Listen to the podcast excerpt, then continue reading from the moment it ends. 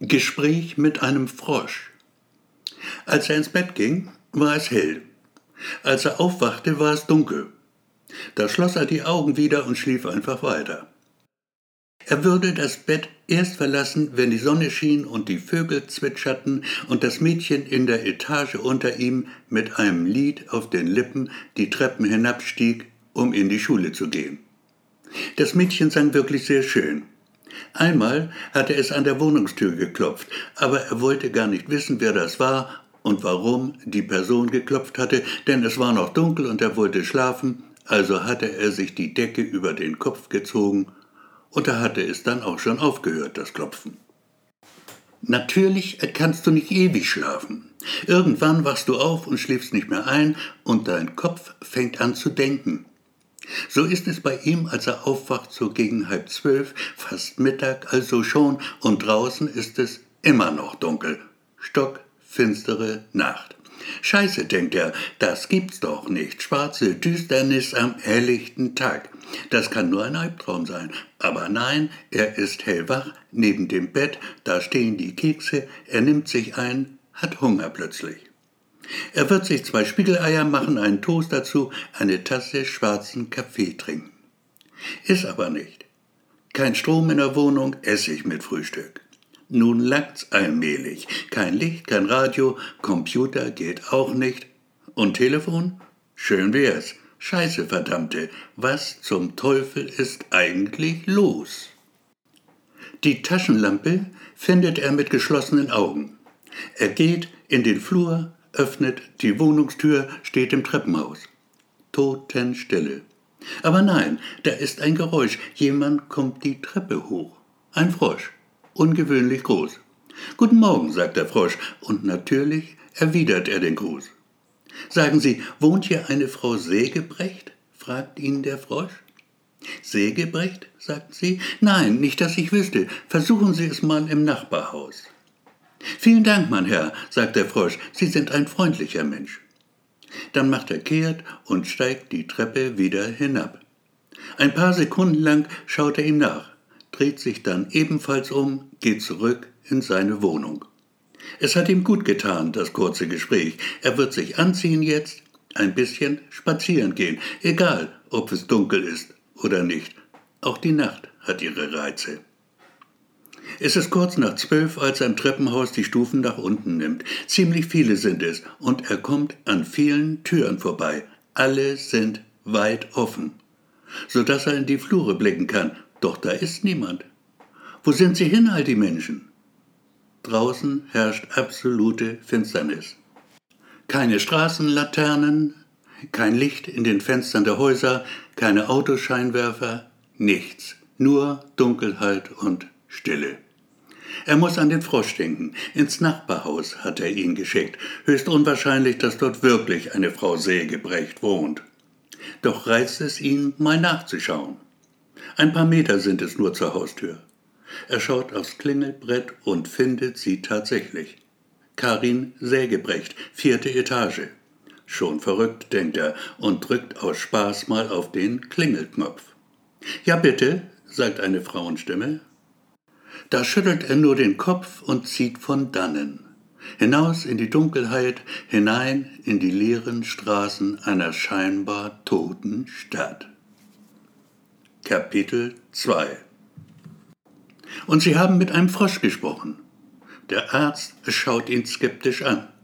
Er ist Psychiater, sein Arzt seit einem halben Jahr. Ich sagte es doch, wir hatten ein kurzes Gespräch im Treppenhaus. Sie wissen aber schon, dass Frösche nicht sprechen können, oder? Das ist richtig, und trotzdem. Sie wollen mich doch wohl nicht der Lüge bezichtigen, Herr Doktor. Nein, natürlich nicht. Es wird ein Albtraum gewesen sein. Ich sehe Sie schwitzen. Ihre Medikamente nehmen Sie doch? Ja, die nehme ich. Es ist warm bei Ihnen. Ich vertrage das nicht. Nach Ihrem albtraumhaften Erlebnis sind Sie sofort zu mir gekommen. Das ist richtig.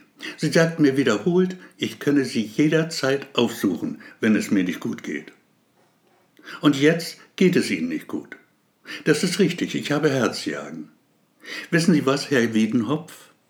Wiedenkopf, Herr Doktor. Natürlich, verzeihen Sie bitte. Also, Herr Wiedenkopf, am liebsten würde ich Sie sofort ins Krankenhaus stecken. Nein, das werden Sie nicht tun. Auf gar keinen Fall werden Sie das tun. Aber nun schreien Sie doch nicht so. Ich schreie doch gar nicht, Sie sind es, der schreit. Bitte, Herr Wiedenhopf. Wiedenkopf, Herr Doktor. Also gut, ich flehe Sie an, Herr Wiedenkopf, legen Sie das verfluchte Messer wieder hin.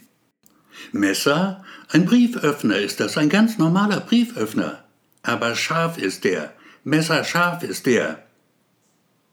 Hallo, ist dort die Polizei? Hier ist Sabine Eggers, Sprechstundenhilfe von Dr. Maddaus in der Kollaustraße. Wir haben hier einen Verrückten, der den Doktor bedroht. Bitte kommen Sie sofort, der bringt ihn noch um. Kapitel 3 Sie sind hier auf der Polizeiwache, weil Sie beschuldigt werden, den Arzt Dr. Manfred Maddaus mit einem Messer attackiert zu haben. Seine Verletzungen waren derart schwer, dass er den Transport ins Krankenhaus nicht überlebte. Ich habe mich nur gewehrt, der Doktor hat mich attackiert. Es war Notwehr und es tut mir leid. Gut, Herr Wiedenhopf, wir nehmen das zu Protokoll. Ich heiße Wieden, Kopf, nicht Wiedenhopf. Was sagten Sie? Ach, vergessen Sie es. Und was glauben Sie, weshalb der Doktor Sie attackiert hat und wie überhaupt hat er das getan? Keine Ahnung, er ging eben plötzlich los auf mich und da hab ich halt nach dem Brieföffner gegriffen. Und zugestoßen.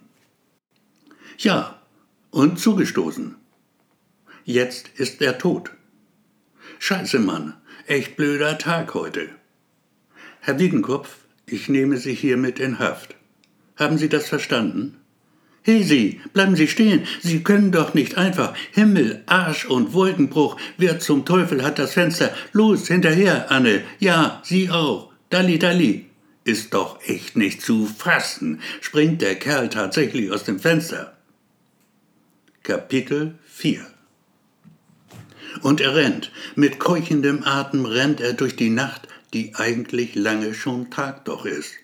Um ihn herum aber herrscht noch immer düstere Finsternis und kalte Stille. Er hört nicht die Schritte seiner Verfolger, ihre Stimmen, ihre Schreie. Bleiben Sie stehen, Mann, wir müssen sonst schießen. Es ist Anne, die sich bereit macht, zum ersten Mal einen Schuss aus ihrer Dienstwaffe abzugeben, wirklich und wahrhaftig auf einen Menschen zu feuern. Das ist was anderes als auf dem Schießstand, ganz was anderes, und sie will es richtig machen. Nicht gleich beim ersten Mal alles versauen. Auf die Beine zielen, Anne. Du sollst ihn nur aufhalten, nicht töten. Also zielt sie auf die Beine. Doch ihre Hände zittern ein wenig, als sie den Abzug der Pistole durchzieht, der Schuss sich löst. Der Mann mit Namen Wiedenkopf, er hört ihn nicht, den Schuss, er spürt ihn nur. Da ist kein Schmerz, nicht wirklich. Er weiß nur, jetzt wirst du sterben. Ganz langsam versagen ihm die Beine, bricht er zusammen, bleibt liegen auf dem Straßenpflaster. Die Augen gen Himmel gerichtet. Ganz hell ist er jetzt plötzlich. Und die Sonne bricht durch und er hört das Gezwitscher der Vögel. Einen Moment lang hört er sie noch. Dann kommt die Stille zurück. Und auch die Dunkelheit. Und da schließt er die Augen der Herr Wiedenkopf und er wird sie nie wieder öffnen.